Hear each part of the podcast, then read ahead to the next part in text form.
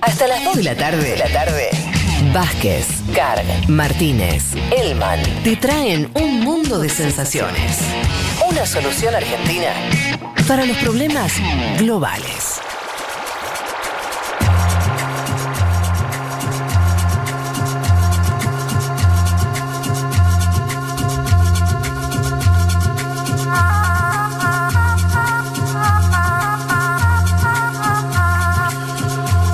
Vamos a meternos, Juanma, con Yes, lo que habíamos dicho.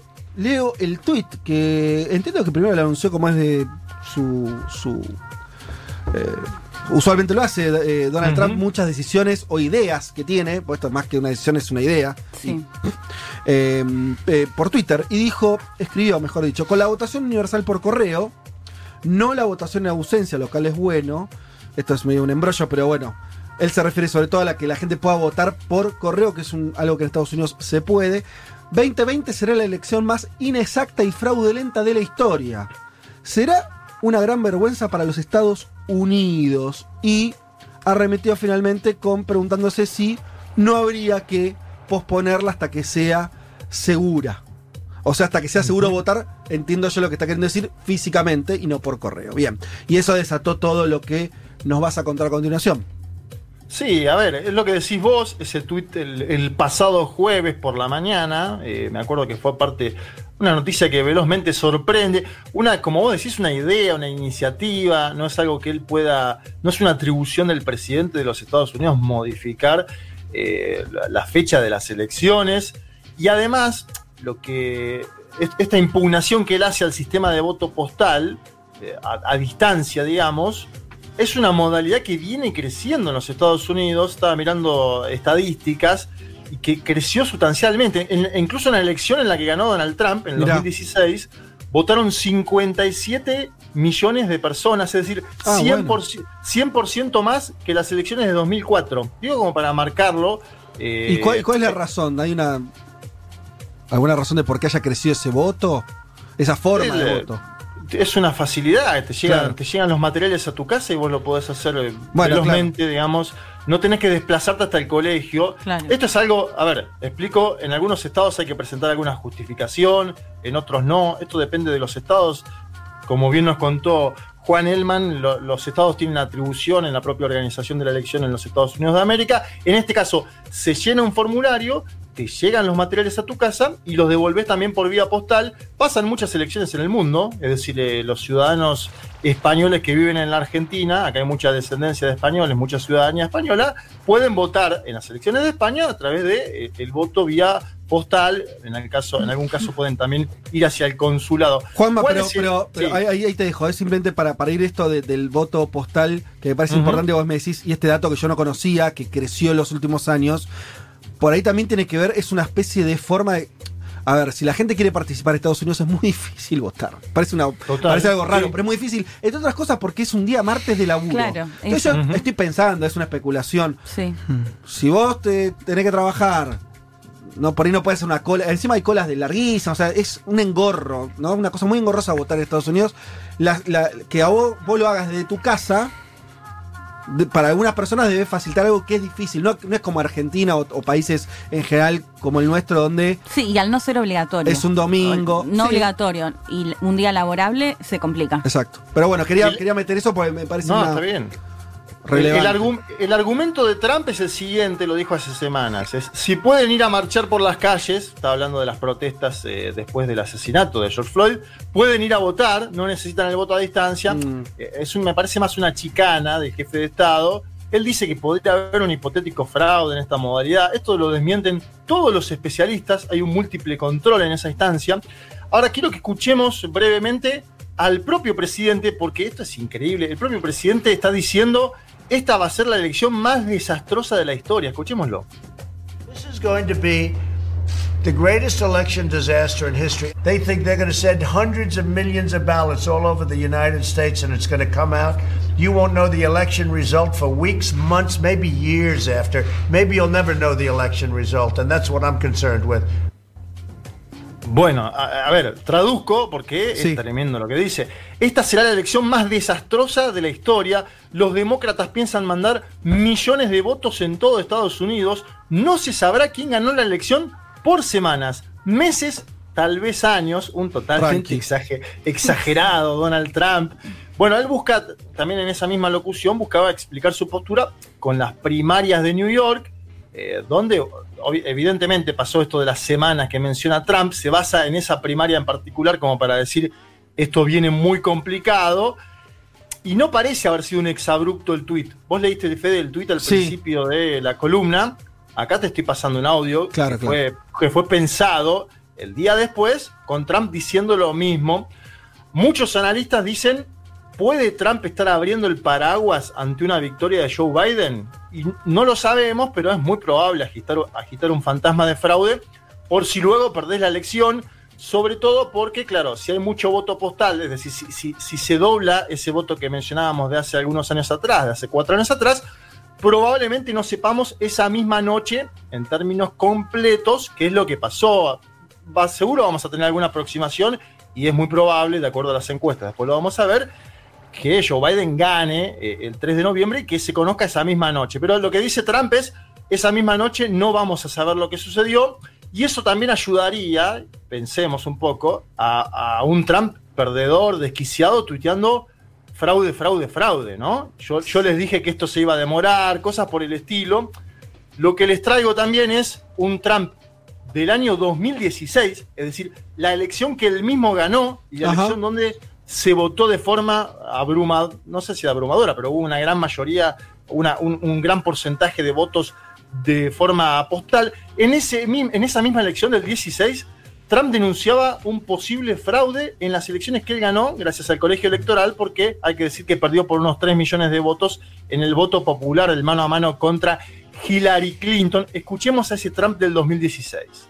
More than 1.8 Más de 1,8 millones de personas muertas. Ahora están inscritas como votantes. Eso es maravilloso. Bueno, si van a votar por mí, lo pensaremos, ¿no? Pero presiento que no votarán por mí. Bueno, ahí lo tenían.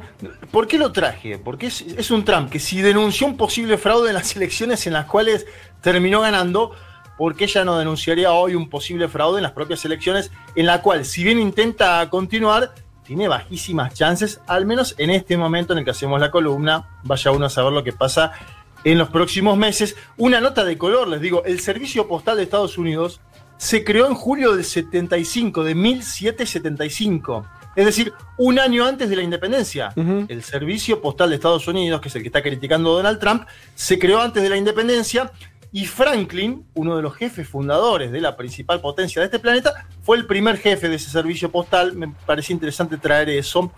Vos, Fede, Sí, eso, hablando... el, el correo Sí. es toda una institución en Estados Unidos. Claro. Esa cosa que vimos en las películas que abrir correspondencia es un delito federal y, eh, eh, y demás.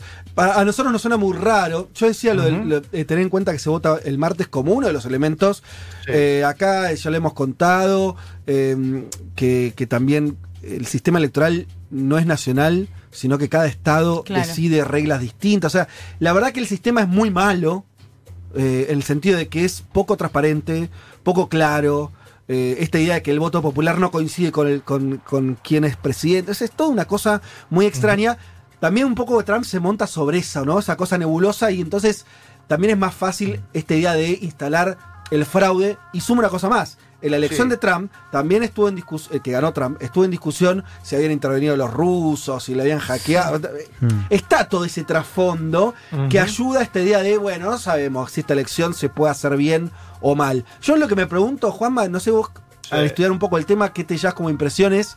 ¿Cuál es la estrategia política atrás de esto? Más allá de si lo puede hacer o no. ¿Cuál- ¿Qué está buscando Trump instalando esta idea? ¿Qué es lo que te Para parece mí- a vos que hace? No, para mí está abriendo el paraguas ante él. Unos, los números son los números económicos, los números electorales de encuestas, los números de aprobación de la pandemia, que ahora te los voy a contar, son todos aplastantes. Mm. Me parece a mí que Donald Trump ya está preparando el escenario De, de su derrota. como para patalear eh, de forma posterior. Y en el medio, ¿sabes quién se metió? Porque lo quiero traer también, eh, esto para mí es Obama no, vi- no, no, no se venía metiendo demasiado en la cuestión electoral. Y esta semana hizo un cambio total, abrupto. En general, en los Estados Unidos, los expresidentes no se meten mucho en las campañas Sí. electorales. En general, de hecho, ¿te acordás que cuando Cristina salió de la presidencia, el presidente era Macri, acá se decía mucho, miremos el modelo de los Estados Unidos donde los expresidentes no están tan activos en política. Obama esta semana tuvo unas declaraciones tremendas en el funeral de Lewis. Ahora te lo voy a, te lo voy a pasar. Pero antes, primero quiero decir esto que venías advirtiendo vos del aumento del autoritarismo en Estados Unidos, particularmente en el envío de fuerzas federales a las movilizaciones, a las protestas. Vos lo contaste muy bien con lo de Portland, en Oregon, con esa situación. Bueno, esa construcción de un enemigo interno de cara a las elecciones lo lleva a Obama a intervenir en el funeral de Lewis. Ahora después voy a contar brevemente quién es Lewis. Y quiero que escuchemos, porque es un discurso demoledor de Barack Obama contra Donald Trump. Y digo demoledor, escuchémoslo y, y después lo traducimos. Bull Connor may be gone, but today we witness with our own eyes police officers kneeling on the necks of black Americans. George Wallace may be gone, but we can witness our federal government sending agents to use tear gas and batons against peaceful demonstrators. But even as we sit here, there are those in power who are doing their darndest to discourage people from voting by closing polling locations and targeting minorities and students with restrictive ID laws and attacking our voting rights with surgical precision, even undermining the Postal Service in the run up to an election that's going to be dependent on mail in ballots so people don't get sick. Hace mucho no lo escuchaba yo así a Barack Obama. Medio- se- aunque no lo vemos, eh, uno se Sí. lo imaginaba con la vena de la garganta medio inflamada, ¿no? Medio ahí Fue así, el discurso, fue así el discurso, Fede. eh, traduzco. Connor, Connor fue un opositor a los derechos civiles en los 60, dice, Connor puede no estar ya, pero hoy vemos con nuestros ojos a policías con piernas en los cuellos de americanos negros, claro, haciendo alusión al asesinato de George Floyd. Wallace, Wallace fue un defensor de la segregación. Wallace puede no estar, pero somos testigos del gobierno enviando agentes federales para usar gas contra manifestantes pacíficos. Y después dice, y atención con esto, hay gente en el poder que está haciendo todo lo que puede para desanimar a que la gente vote, clausurando centros electorales, persiguiendo a minorías, atacando nuestros derechos con precisión quirúrgica, incluso minando el servicio postal. Esas fueron, para mí, duras palabras de Obama. Digo, siguiéndolo más o menos a Obama eh, en los últimos años, en su posición de expresidente. Atención a este dato, Obama está actualmente muy presente en la campaña de Biden. Leía notas donde dicen, bueno, Obama nos quiere mostrar que es posible terminar con estos cuatro años definitivamente de Donald Trump en la presidencia y por eso se involucra tan a fondo. Incluso si van al canal de Joe Biden en YouTube, que les digo que vayan a, las y los oyentes, van a ver una larga charla mano a mano entre Obama y Biden, es decir, está muy involucrado. Para las y los oyentes que se preguntan quién era Lewis, cuento muy brevemente. Lewis eh, fue un luchador histórico por los derechos eh, civiles eh, en los Estados Unidos de los afroamericanos. En, en el famoso discurso de Martin Luther King en el 63, Lewis fue el orador más joven de ese acto, tenía 23 años. En una marcha posterior en Alabama, los policías le fracturan el cráneo. Por esas imágenes se acelera la aprobación de la Ley Federal de Derechos de Voto, la Ley Federal de Derechos de Voto, año 1965. ¿Por qué es importante esa ley? Porque hasta el 65 en Estados Unidos de América, para votar exigían pruebas de alfabetización o pago de impuestos. Esto era todo para que los afroamericanos no voten. Entonces me parece interesante también traer un poquito de eso, traer un poquito de quién fue Lewis. Al sepelio de Lewis, fe de compañeros, fueron Bush, Clinton y Obama. ¿Quién no fue? Donald Trump. Digo como para Sí, también sí. marcar un poquito lo, lo que es el escenario político. Y la segunda noticia del jueves Sí. decía, era la caída descomunal de la economía de los Estados Unidos Mm. en el segundo trimestre de este año, el 2020. El PBI cayó 33%, es la mayor caída desde que empezaron estas mediciones trimestrales, Mm. en el 47. Unos pocos ganan, son los dueños de la Big Tech, nos va a hablar de eso después Juan Elman, porque están investigados además por prácticas monopólicas, y ese es el contexto de la elección. Entonces, Mm. una, un- una especie de tormenta perfecta en términos políticos, económicos, sociales. eh, Acá- mientras tanto, Sí, sí. no, acá Juan quería No, agregar algo. Juan, te agrego un dato a eso que decías vos que coincide el tema de cómo Trump se está haciendo la cama, ¿no? Vos no tenés evidencia de que el voto por correo Ujú. lleve a fraude, ¿no? Ahora, tampoco tenés evidencia de que el voto por correo beneficie a los demócratas, porque de hecho uno de los de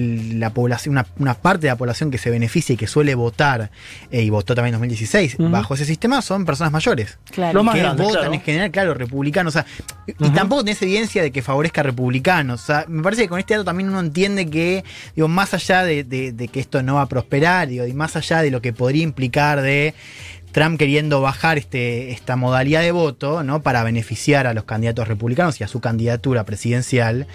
Digo, no tenés evidencia de que eso suceda. Digo, lo que es un, dato más que te lleva a pensar, Trump lo que está haciendo es eh, digo, vos lo decías bien, haciendo la cama, ¿no? O sea, mm, eh, haciendo más turbio, digamos, la, el, el desenlace electoral con todo esto que ya había pasado en 2016. Yo Pero, insisto ¿y con como la Eh, atajándose? ¿vos ¿O- decís, o ¿Por qué lo haría? No, digo, eh, ¿para qué lo haría? Como atajándose de lo que puede pasar, porque cuando Juan dijo, veo ya el tuit de fraude, fraude, fraude, Sí. digo, ¿se trata de eso, de atajarse o por qué creen que hace esto?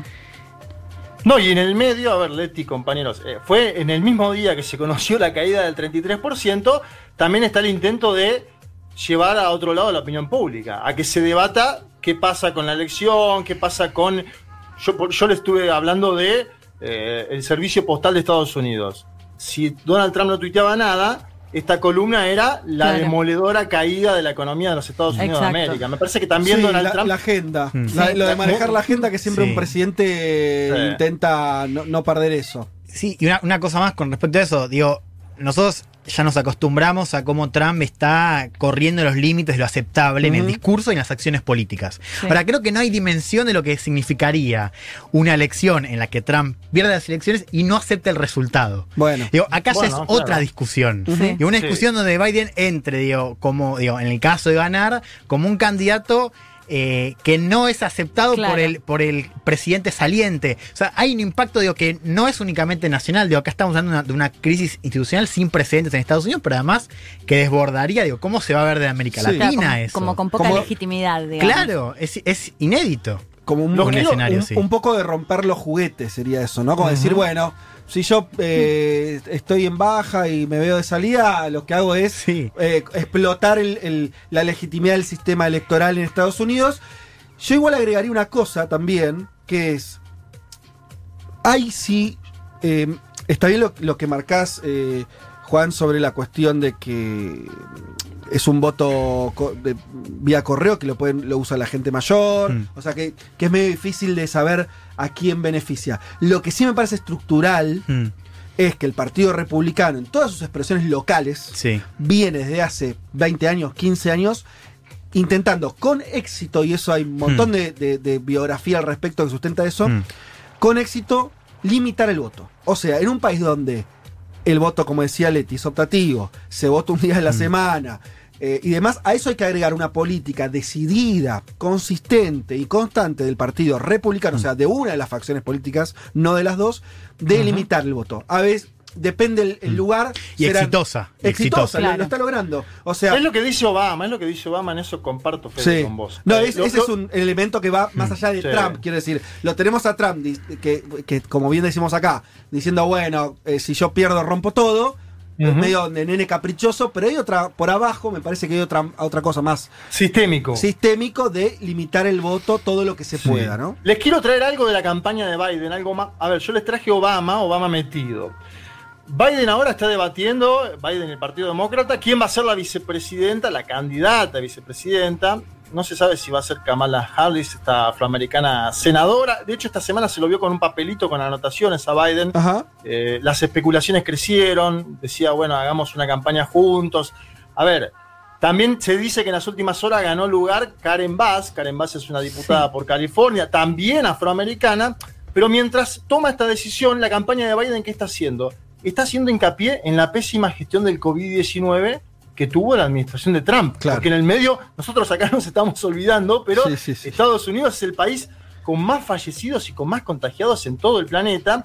Y Biden está haciendo una campaña particularmente centrada también en la comunidad latina de los Estados Unidos. Este es el último audio que les traigo. Es una historia muy, muy fuerte sobre un fallecimiento de COVID-19, el impacto en la familia y es la parte de la campaña de Joe Biden.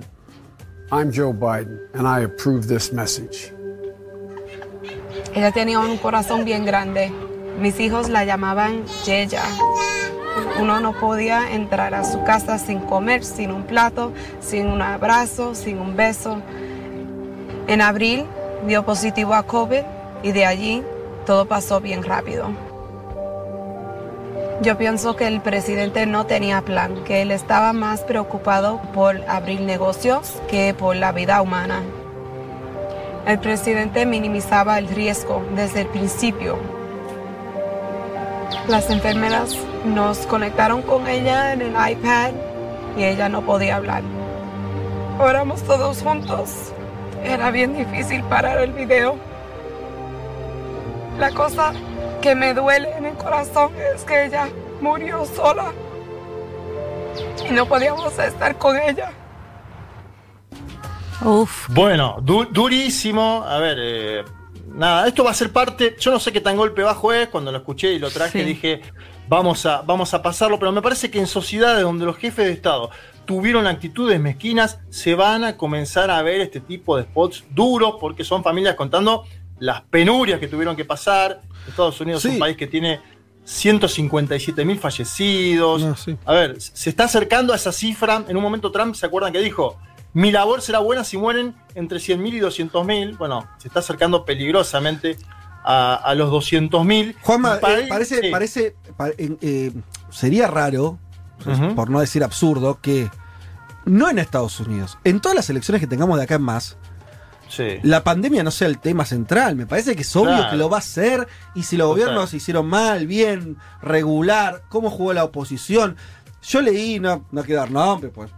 Al pedo, pero algunos analistas muy encumbrados diciendo a, la ligera que la- los muertos no iban a contar eh, en, en, eh, en lo que piense la gente respecto de los gobiernos. Me parece una pavada. La verdad que va a ser central en cualquier discusión electoral.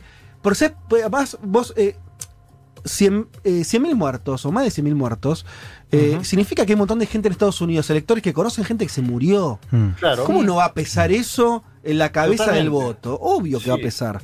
Y además, Fede Biden no, no es tonto. La campaña de Biden está viendo las encuestas. Y en las encuestas que miden la gestión frente a la pandemia, hay un desgaste grande de Donald Trump que pasó de tener 55% de aprobación en marzo sobre cómo gestionaba la pandemia a 34% a fines de julio. Es decir, bajó 20 puntos según una encuesta de ABC News. Bajó, es decir, hay dos de cada tres ciudadanos que están desaprobando esa gestión de la pandemia, si apenas tiene 34% de aprobación. Y quiero decir algo de los estados, porque Dale. según una encuesta de, Max, de Mason Dixon, Biden estaría aventajando a Trump incluso en el estado de Florida. El estado de Florida es uno de los grandes decisores de la elección. En Arizona, estado donde Trump le ganó a Clinton, a Hillary Clinton, también está perdiendo, según NBC. En Minnesota, en Michigan y en Pensilvania, otros tres estados donde ganó Trump en el 2016, también está perdiendo. Ahora, según Fox News, es decir, según Donald Trump, digo, todo este escenario que yo les conté hoy, incluso la aparición de Barack Obama, me parece que grafican un escenario complicadísimo para el jefe de Estado de la principal potencia mundial, que está entre múltiples tormentas en simultáneo y que no sabe cómo seguir, y por eso probablemente también haya tirado este si pasa, pasa de la postergación, que es una mancha más al tigre Donald Trump. Buenísimo, Juanma. Eh, muy claro. Un mundo de sensaciones. Vázquez, Carg, Martínez, Elman.